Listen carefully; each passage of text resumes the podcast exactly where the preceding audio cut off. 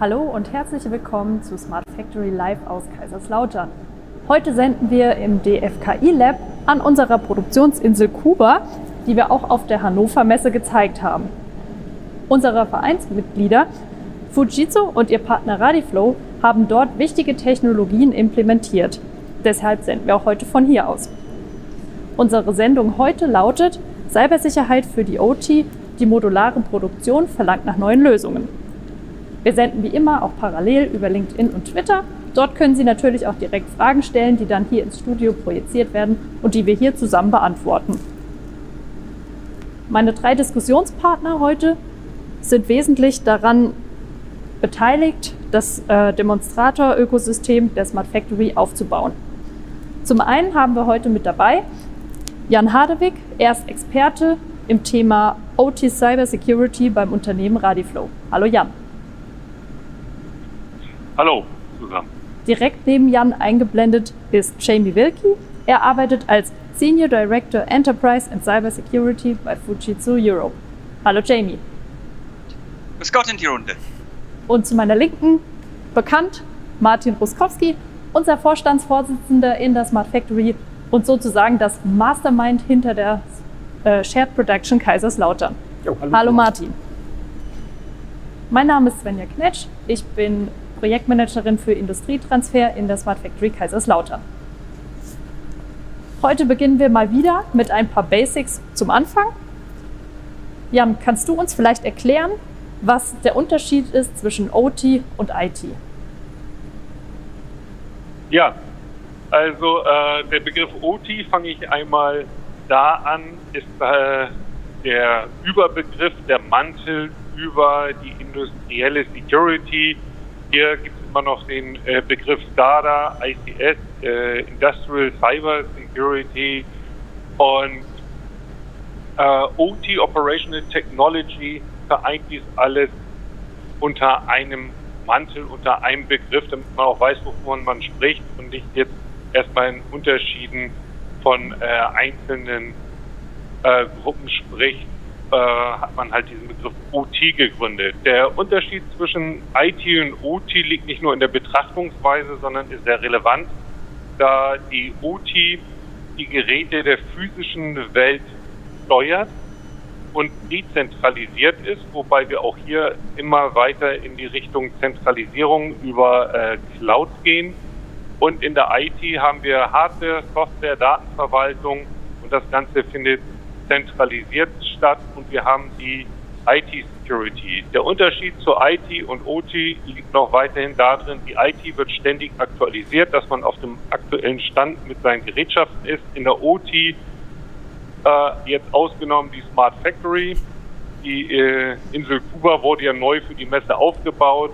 In der Produktion aber live haben wir tatsächlich dann äh, Gerätschaften, die oder Produktionsstraßen, die 30, 40 Jahre alt sind und nicht abgedatet werden wie in der IT. Und da sind wir bei der Frage der Prioritäten der IT und OT. Äh, in der OT bedeutet Security, Sicherheit und Produktion.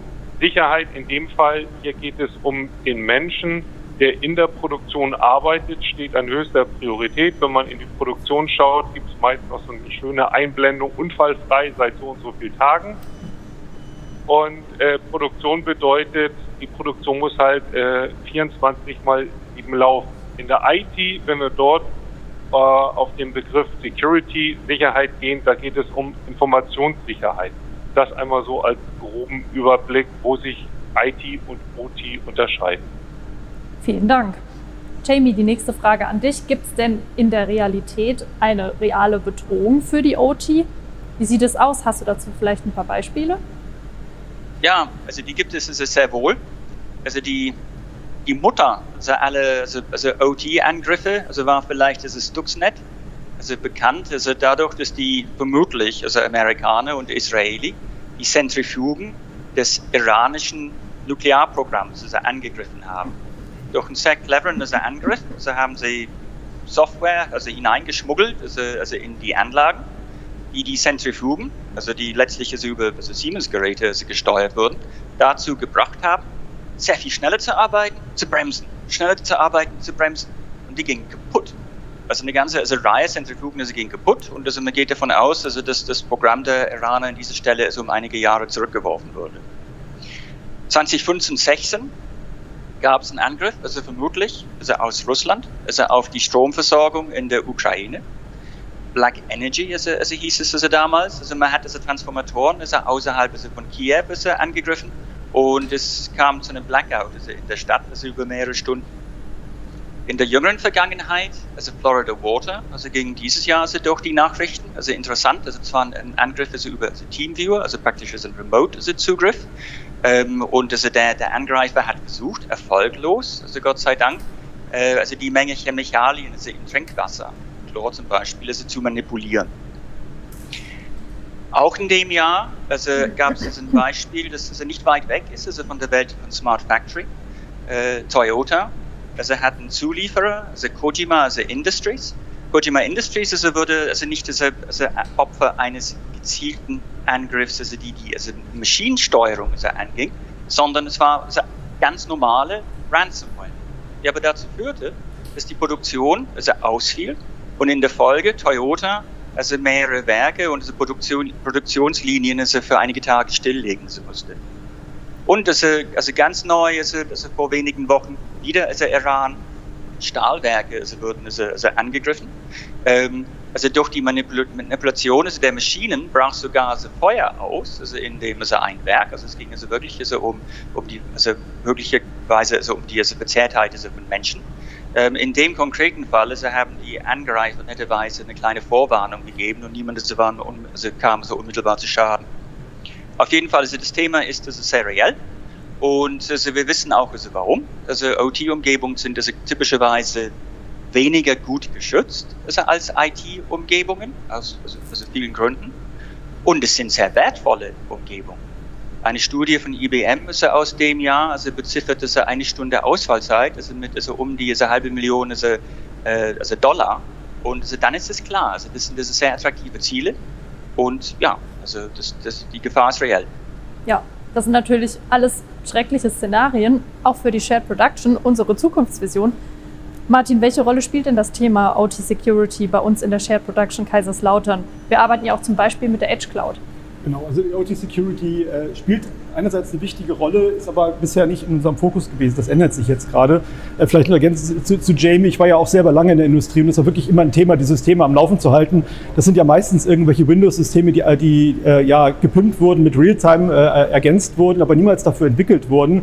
Und es war ein Klassiker, dass das Admin-Passwort irgendwie Admin hieß oder irgendwie so. Das kennt man überall, dass dann einfach Systeme in einem äh, Bereich betrieben wurden früher, wo die nicht vernetzt werden sollten und dann plötzlich aber vernetzt wurden. Und das ist, glaube ich, dieses Hauptproblem, was wir haben. Die Smart Factory kommt ja von der Seite, dass wir gleich von vornherein vernetzen und jetzt nicht eine existierende Umgebung abschirmen müssen und jetzt gucken, wie kriege ich das denn sicher, sondern wir können jetzt ähm, Security by Design einbauen. Das sind eigentlich die neuen Ansätze. Und ähm, der ganze Umstieg der Smart Factory, nicht nur jetzt bei uns, sondern insgesamt die Smart Factory, die man ja quasi so haben will, äh, bedeutet ja, kommen wir heute auch noch drauf, dass wir IT-Konzepte benutzen wollen und Technologien benutzen wollen. Ganz wichtig sind die Cloud- und Edge-Konzepte. Ähm, zeigt sich inzwischen, dass man nicht alles in der Cloud machen kann, weil das ist teilweise zu weit weg von den Latenzen und von den Verfügbarkeiten, dass die Übertragung entsprechend nicht da ist. Also geht es in die Edge. Und dann setze ich jetzt auf moderne Konzepte wie Containerisierung, wie standardisierte Interfaces, also REST-Schnittstellen zum Beispiel oder OPC UA, die halt äh, Security by Design schon eingebaut haben. Und wichtig ist, dass man dann die Systeme so baut, dass keine Hintertüren mehr offen bleiben. Also äh, einer unserer wesentlichen Ansätze ist tatsächlich, die, äh, diese klassischen OT-Schnittstellen, die man so hat, über Administratorzugänge zuzumachen und entsprechend dafür äh, zu sorgen, dass ich nur über solche sicheren Schnittstellen rein kann. Aber in den letzten Jahren, äh, dadurch wir ja aus, äh, aus dem DFKI raus und aus, aus dem Maschinenbau rauskommen, äh, haben wir dies, die Kompetenz Cybersecurity gar nicht bei uns im Forschungsbereich bisher drin. weshalb wir sehr, sehr froh sind, dass wir jetzt in der Smart Factory mit Partnern wie Fujitsu und, und Radiflow diese Kompetenz bei uns reinbekommen, um ja auf diesen grundsätzlich mal geeigneten Technologien, die da sind, jetzt aber Systeme zu bauen, äh, wo das dann auch systemisch beherrscht wird. Weil es bringt ja nichts, wenn ich wieder Passwörter habe, die ich mir irgendwo aufschreiben muss. Das kriegt ja keiner gehandelt. Ich habe ja zu Hause auch meinen Passwortmanager und wir brauchen halt also auch dafür Konzepte. Und das ist so ganzheitlich, wo wir eigentlich äh, in dieser Smart Factory mit unserem Partner zusammen jetzt arbeiten wollen. Mhm. Also zusammenfassend kann man schon sagen, dass das Thema in Zukunft immer relevanter wird, auch gerade in Bezug auf digitale Plattformen, die ja eine immer wichtigere unbedingt, Rolle unbedingt. spielen. Also es wird nicht ohne Security gehen. Ähm, ähm, Jan hatte ja auch schon gesagt, in der äh, Produktion ist ja auch das Thema Safety wieder wichtig. Also wir haben im Deutschen ja Sicherheit, das wird sowohl für Safety und Security verwendet. Safety ist die physische Sicherheit und die Security ist halt die Cybersicherheit. Und wir sagen immer so ein bisschen, äh, no safety without security. Ich kann nicht sichere Systeme bauen, die Menschen nicht gefährden, wenn ich nicht sicherstellen kann, dass keiner einbricht. Und Jamie hat gerade wunderbare Beispiele dafür genannt, ja, wo ja gerade versucht wurde, die Safety zu kompromittieren, dass die Anlagen kaputt gehen, dass da ja. was passieren kann. Und das, ist, das geht nur ineinander. Und deswegen ist es einfach ein elementarer Bestandteil, dass wenn wir smarte Fabriken bauen, sie von vornherein auch safe und secure bauen. Auf jeden Fall, super wichtig. Jamie, was ist denn das primäre Ziel? Wir haben es ja jetzt eigentlich schon im Prinzip gesagt der OT Security oder andersrum, wie arbeiten denn eure Sicherheitssysteme? Genau. Also wir haben es gehört, also Safety bleibt also immer, also praktisch das oberste Ziel, ja, dass also Menschen und also die Umwelt, also dass sie also nicht zu Schaden also, also kommen. Also Verfügbarkeit, aber nicht so sehr im Sinne von Verfügbarkeit der Daten in der, in der ersten Annäherung, sondern die Verfügbarkeit der Prozesse. Ja, wir haben gerade gehört, das ist eine halbe Million, also für eine Stunde Ausfallzeit. Also die Verfügbarkeit der Prozesse, Produktionsprozesse ist extrem wichtig. Und dann natürlich diese datenbezogene Themen, also wie IP-Schutz. Ja, also dass also nicht also, also wesentliche Informationen also aus der Produktion also gestohlen werden, zum Beispiel also zu den Produkten, die gerade also gefertigt also werden. Also, also, also unser Ansatz also sieht vor, also dass wir also einerseits also, also natürlich also Consulting also anbieten, ja, also wir sprechen also mit also unseren Kunden darüber, was haben sie für eine Welt, wenigsten also, also haben so eine schöne Greenfield-Umgebung, also wie also in Kaiserslautern. Die meisten also haben Brownfield und kämpfen also mit den ganzen Problemen, die wir gerade gehört haben. Ja? Eine Infrastruktur, die eigentlich also nie für die Vernetzung gedacht war, aber jetzt vernetzt wird. Ähm, und also, also sehr wichtig ist auch, also schlicht so eine Sichtbarkeit also hineinzubringen. Ja? Welche Assets, also welche also vernetzten Gerätschaften habe ich überhaupt also in meinem Werk? Anders als in der IT-Welt weiß man das also häufig nicht. Also da also können wir also, also helfen, also die, also die Geräte also zu entdecken und dann natürlich dann im zweiten Schritt also die, die möglichen Schwachstellen, also die sie besitzen. Es geht also auch natürlich also um organisatorische Fragen, um Prozesse also Fragen, also neben also der Technik, ja, also People Process Technology, also wie immer in der, in der Sicherheit. Und dann also, also sind wir auch, also ist uns bewusst, dass die wenigsten produzierende also Unternehmen große Herrschaften also von Cyber-Experten also haben. Sie brauchen so eigentlich diese Unterstützung, also um nicht nur punktuell, also zu einem Zeitpunkt, sondern kontinuierlich also Cybersicherheit aufrechtzuerhalten, also in der, in der Produktion. Deswegen also fangen wir an, also Managed Services, also gemanagte Dienste hier anzubieten. Und Dienst Nummer eins ist eben Managed Monitoring, das wir kontinuierlich also überwachen passiert etwas also Ungewöhnliches in dem Netzwerk. Meinetwegen eine Maschine, die normalerweise die wochenlang so durchläuft, bekommt plötzlich am Mittwochnachmittag 20 Stoppkommandos. Ja? Das wäre also eine Warnung wert. Ähm, und also so also, also können wir also, also Kunden also unterstützen, ähm, also sicher den Schritt also in die Digitalisierung zu nehmen. Okay, vielen Dank. Vielleicht ähm, ja, nehmen wir eine kurze thematische Abbiegung. Ähm, Jamie und Jan, wie sieht es denn aus? Wo ist denn eigentlich der Zusammenhang zwischen euren beiden Unternehmen, also zwischen Fujitsu und Radiflow? Wir haben ja jetzt was gehört, wie die Sicherheitssysteme arbeiten, aber vielleicht wäre es ja auch für die Zuschauer ganz interessant zu hören, wie Radiflow damit zusammenhängt. Dann, dann eröffne ich es, das, also, oder gebe eine erste Antwort und dann also, gebe ich es an Jan weiter. Ähm, wir haben gerade gehört, dass, dass, dass wir also Dienste also anbieten ähm, natürlich also bauen diese Dienste auf also Technologie. Also wir brauchen also Systeme, die überhaupt in der Lage sind, also im Netzwerk, also die vorhandenen also OT-Assets also zu, also zu entdecken, sie zu identifizieren. Also durch also diese Vielzahl also an also OT-Protokolle, Modbus 767, also was es alles gibt, also durchzusteigen, also, also die Sichtbarkeit zu bringen und auch also zu identifizieren, also welche mögliche Schwachstellen damit also verbunden sind und diese Daten also zu, also zu analysieren. Also das alles also leistet also äh, die Technologie also von RadiFlow und deswegen also gibt es also diese Partnerschaft zwischen uns. Aber jetzt reiche ich an Jan weiter. Ja, danke Jamie. Du hast es schon erwähnt, äh, wir liefern die Technologie in dem Bereich äh, Sichtbarkeit.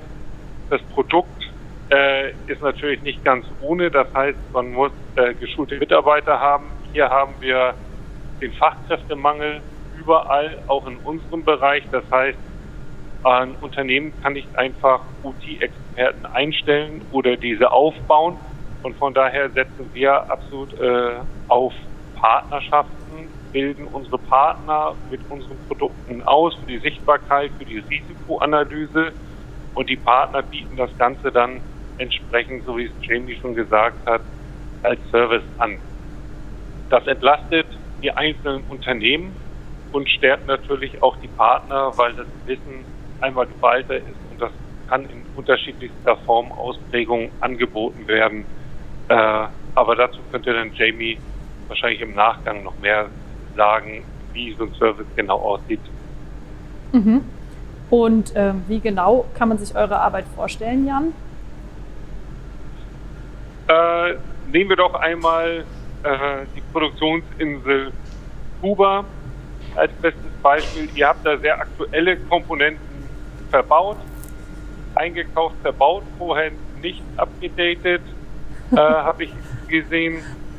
Und zwar äh, arbeiten wir so, dass wir an den zentralen Knotenpunkten, an den zentralen Switches und auch an den darunterliegenden schauen, wo geht der OT-Datenfluss rüber, greifen diese Daten passiv ab über ein Mirroring-Port und lassen die Daten unserer Produkte zur Analyse hereinlaufen.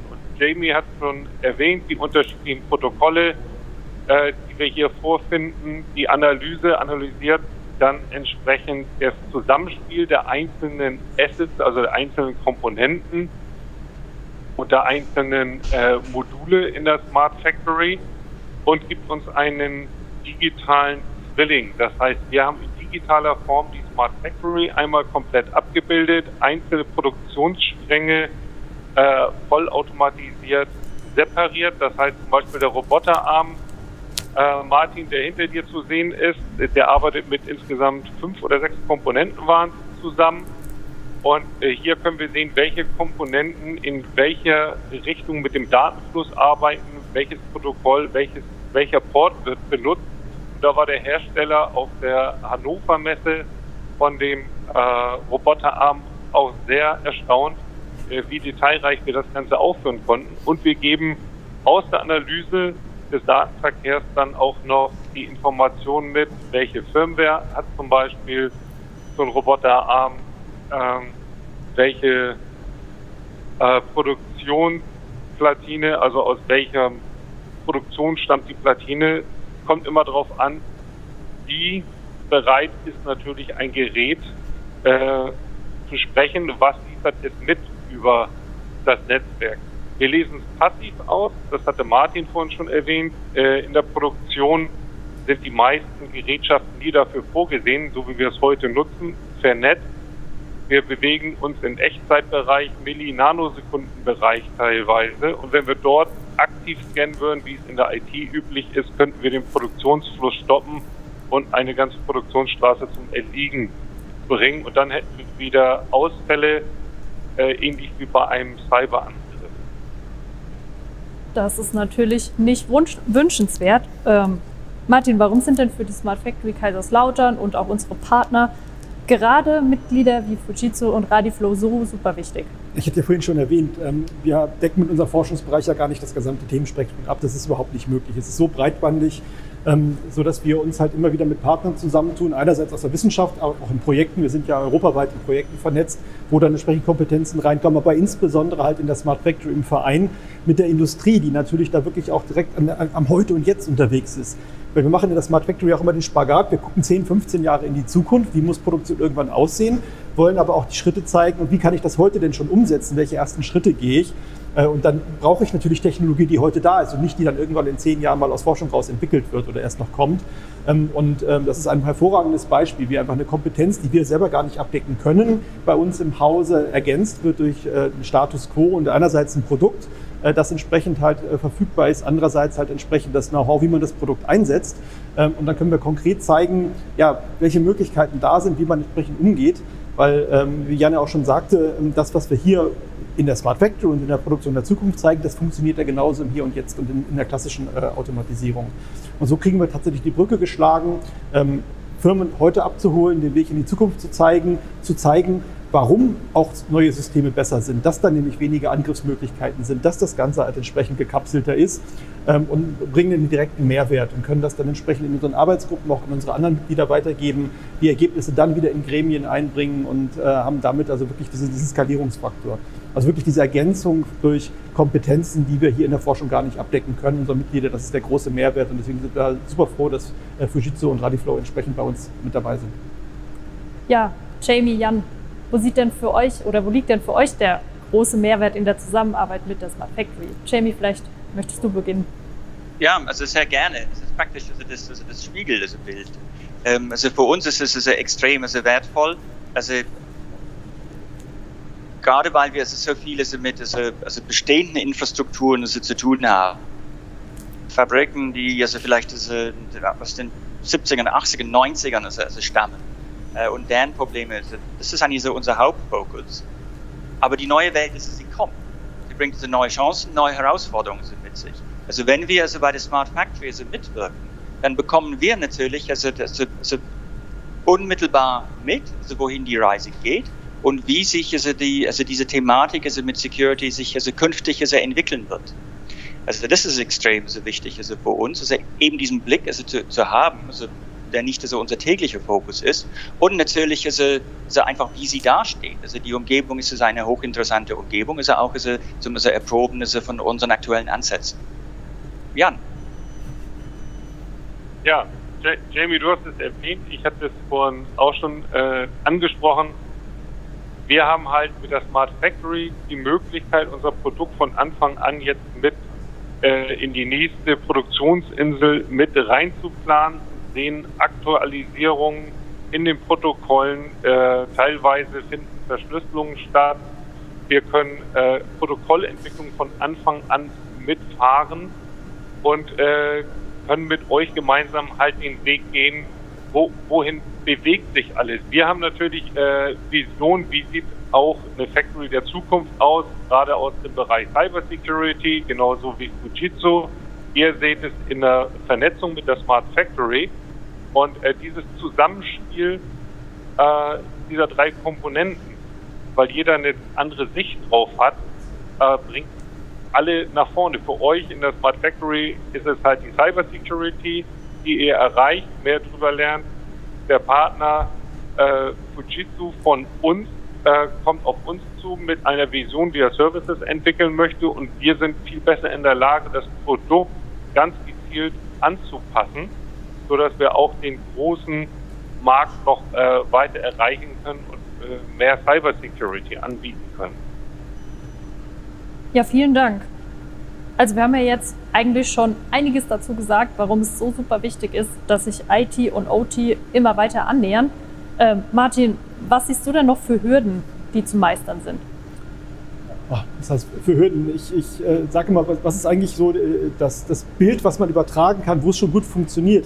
Wir haben im Office-Bereich eine riesengroße Änderung gehabt, indem wir in, inzwischen über die Cloud-Systeme quasi die Rechner unabhängig machen. Früher habe ich ja immer im Intranet gehangen und da hatte ich meine Netzlaufwerke und meine Netzwerkdrucker und musste quasi in der Firma sein. Und äh, Sicherheit hat man dadurch hergestellt, dass man eine dicke Firewall davor gebaut hat. Ähm, heute ist es in der OT quasi auch dieser Ansatz. Ich habe halt diese ganzen unsicheren Systeme und da muss ich halt versuchen, eine möglichst dichte, dichte Feuerwand davor zu setzen, durch die ich nicht durchkomme. Und äh, wir versuchen also versucht ja heute quasi herauszufinden, wo ist die denn äh, unsicher. Äh, künftig äh, geht es eigentlich darum, äh, mehr diesen Gedanken zu haben, wie ich meinen PC, den ich heute quasi irgendwo reinhängen kann, der arbeitet in der Cloud, da kann ich auf, auf meine Drucker über Cloud-Systeme zugreifen. Ich habe meine, äh, meine Netzwerklaufwerke, die ich heute ja über OneDrive oder wie auch immer die heißen, entsprechend vernetzt habe. Und mein Rechner ist per se für sich sicher. Und ich glaube, das ist so ein Zustand, den wir auch für die Produktionsmittel anstreben sollten. Also unsere Produktionsmodule, die hier ja alle rumstehen, dass ich die quasi äh, jedes für sich sicher mache dass ich also dort wirklich schon die Firewall mit einbaue und dann nur durch standardisierte Schnittstellen und Ports habe, die entsprechend offen sind. Und dass wir wirklich diese Denke haben, dass die entsprechend äh, so zusammenarbeiten, wie unsere PCs heute zusammenarbeiten. Und da haben wir es ja auch geschafft, dass PCs und Macs heute wunderbar miteinander harmonieren, was früher ja undenkbar war. Meistens. Das, das funktioniert inzwischen eigentlich äh, relativ leidlich. Und genauso haben wir hier auch verschiedene Hersteller, die miteinander arbeiten müssen. Wir brauchen also standardisierte Schnittstellen und wir werden nicht alles über die Cloud machen können, sondern vieles wird über die Edge laufen. Aber eigentlich ist es kein Unterschied, die Technologie ist die gleiche. In der Edge Cloud, äh, die wir ja propagieren, nutzt man ja dieselben Technologien, die man normalerweise ins große Rechenzentrum schieben würde, bei uns vor Ort. Bei uns ist ja die German Edge Cloud und, und IBM und alle unterwegs, äh, die ja genau da implementieren. Und wir zeigen, wie ich quasi die Technologien auch vor Ort einsetze und dann kann ich dieselben Konzepte umsetzen. Und das ist so diese Denke, wir müssen weg von diesen äh, OT-Geräten mit offenen Schnittstellen, die halt fürchterlich unsicher hin sind, hin zu Konzepten, die sich in der IT bewährt haben, diese lokale Sicherheit herzustellen. Und äh, wenn ich die schon gekapselt habe, dann wird es viel, viel schwieriger, in die Systeme einzubrechen. Heute ist ja so, bin ich einmal in der Anlage drin, dann ist sie quasi offen wie ein Buch, dann komme ich überall rein.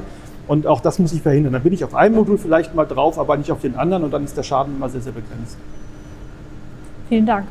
Wir haben noch eine Zuschauerfrage reinbekommen. Ähm, die würde ich an Jan adressieren. Jan, der Zuschauer fragt, gibt es wirklich hundertprozentige Sicherheit gegen Cyberangriffe? Und falls nein, ist der generelle Weg nicht viel zu risikoreich?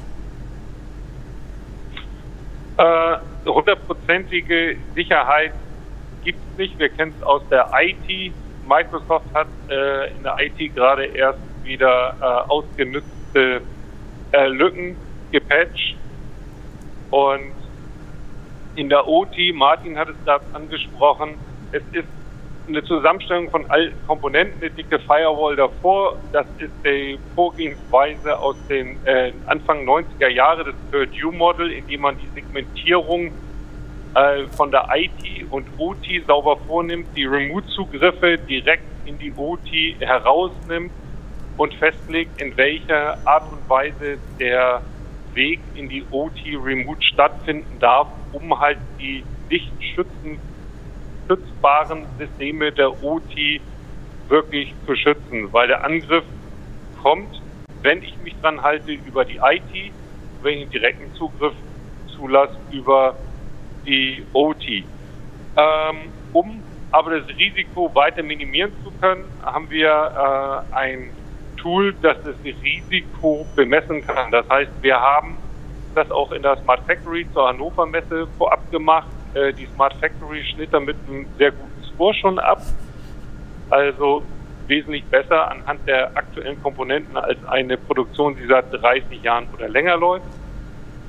Und wir ermitteln das Risiko äh, mit einer Breach Attack Simulation. Das heißt, wir kennen alle Angriffe, wir updaten die Informationen aller stattgefundenen Angriffe, aus welchem Land kamen sie, in welches Land gingen sie, welche Komponenten wurden in Betracht gezogen, äh, wie ist die Angreifergruppe genau vorgegangen, was wurde manipuliert und so weiter. Und das nehmen wir alles zusammen, analysieren und gehen dann auf die einzelnen Geräte rauf und können daraus das Risiko mit dieser Breach Attack Simulation berechnen. Wie hoch ist das Risiko von einem Businessprozess? Zum Beispiel hinter Martin der Roboterarm wieder. Diese fünf Komponenten können bis auf das einzelne Device, auf das Asset heruntergehen und können sagen, okay, äh, das Risiko für das einzelne Asset sieht äh, so und so aus, aufgrund von äh, den Informationen, die wir vorliegen haben und nicht nur, weil es für das Asset Schwachstellen gibt, sondern auch, wo wird das Asset überhaupt eingesetzt und so weiter. Das heißt, wir können die Hinweise geben, wie man ein Risiko minimieren kann, was natürlich enorm viel Sicherheit bringen kann. Aber es gibt auch Geräte, die kann man einfach nicht patchen, weil sie in der Produktion 24 mal 7 laufen. Und man weiß nicht, wie sich das Gerät äh, nach dem Patchen verhält. Und in der Produktion ist halt 24 mal 7 das A und O. Und aus diesem Grund muss man halt sehen, wie man die Cyber Security anhebt. Und das äh, von mir erwähnte Purdue-Model der Segmentierung äh, wandert auch immer mehr in die Cloud langsam ab, dass gewisse Komponenten in der Cloud verfügbar sind. Es gibt Hersteller, die bieten es komplett cloudbasierend an, haben dann aber ihre eigene Insel, äh, wo kein anderer Anbieter rein kann. Das wäre was fürs Greenfield, aber fürs Brownfield äh, ist das so nicht umsetzbar bisher. Und wie gesagt, die Minimierung ist halt die Sichtbarkeit von dem Netzwerk herstellen, wissen, wie sieht mein Netzwerk aus, welches Risiko habe ich, welche Komponenten sprechen womit und dann kann ich aktiv vorgehen und meine Sicherheit erhöhen zusammen mit der Segmentierung. Vielen Dank. Eine Frage doch an Martin. Ähm, welche Rolle wird denn das Thema OT und auch IT-Security auch im Zusammenhang mit der Verwaltungsschale spielen? Hast du da vielleicht aus den Gremien wie dem ZVEI oder dem VDMA oder auch der Plattform Industrie 4.0 was aufschnappen können, wie die Entwicklungen dazu laufen? Ja, das Thema ist natürlich überall präsent und man versucht ja gerade diese standardisierten Schnittstellen aufzubauen und die ganzen Legacy-Schnittstellen abzuschalten, um genau diesen Schritt zu machen, äh, weg von den alten Brownfield-Anlagen hin zu neuen Konzepten, die dann deutlich einzeln zu schützen sind. Wir sind jetzt nicht in allen Arbeitsgruppen da äh, extrem tief drin, aber ähm, gerade dieses Konzept der Verwaltungsschale, was dann ja auf auf REST- oder OPCOA-Schnittstellen aufsetzt, ist ja per, per se gut sicherbare Schnittstellen. Das sind ja nicht diese alten Legacy-Feldbusse, von denen wir gehört haben, wo ich dann wirklich Probleme habe. Das heißt, eigentlich ist das eine, eine gute Brücke oder eine gute Voraussetzung, um sichere Systeme zu bauen. Und wenn ich es schaffe, also unsere Vision ist, dass alle Maschinen quasi irgendwann nur noch die Verwaltungsschale als ersten Zugangspunkt haben und als einzigen Zugangspunkt, ja, dann habe ich diese ganzen Hintertürchen alle verborgen. Das ist wirklich so diese Vision. Eigentlich möchte ich auf einer Maschine nur noch eine einzige Verwaltungsschale haben und alle Geräte, die da drin sind, sind unterhalb dieser oberen Verwaltungsschale gekapselt. Und ich komme da gar nicht mehr direkt drauf, sondern ich komme nur noch äh, von oben durch. Dann habe ich nur noch einen einzigen Punkt, den ich entsprechend sicher machen äh, kann und muss. Und ich glaube, da, da, läuft es ziemlich gut zusammen. Also erstmal brauchen wir die Verwaltungsschale, dass ich darüber alles machen kann, die richtigen Informationsmodelle. Und dann können wir das mit den Ansätzen aus der IT-Security zusammenbringen und auch wirklich zeigen, dass es möglich ist, dieses Idealbild, was ich eben meinte, mit diesem ähm, ja, das Modul, was sich verhält wie mein PC zu Hause quasi, den wirklich so sicher zu machen. Vielen Dank. Ja, unsere Zeit ist leider schon wieder vorbei. Ähm, wir verabschieden uns und bedanken uns natürlich bei unseren Gästen für die tollen Beiträge. Und unsere nächste Sendung wird am 15. September ausgestrahlt. Dann unterhalten wir uns über das Thema Predictive Safety in der Edge. Wir freuen uns auf Sie. Schalten Sie gerne wieder ein. Bis bald. Alles Gute. Ja, tschüss und vielen Dank. Tschüss. Ja. Ciao. Tschüss, vielen Dank auch.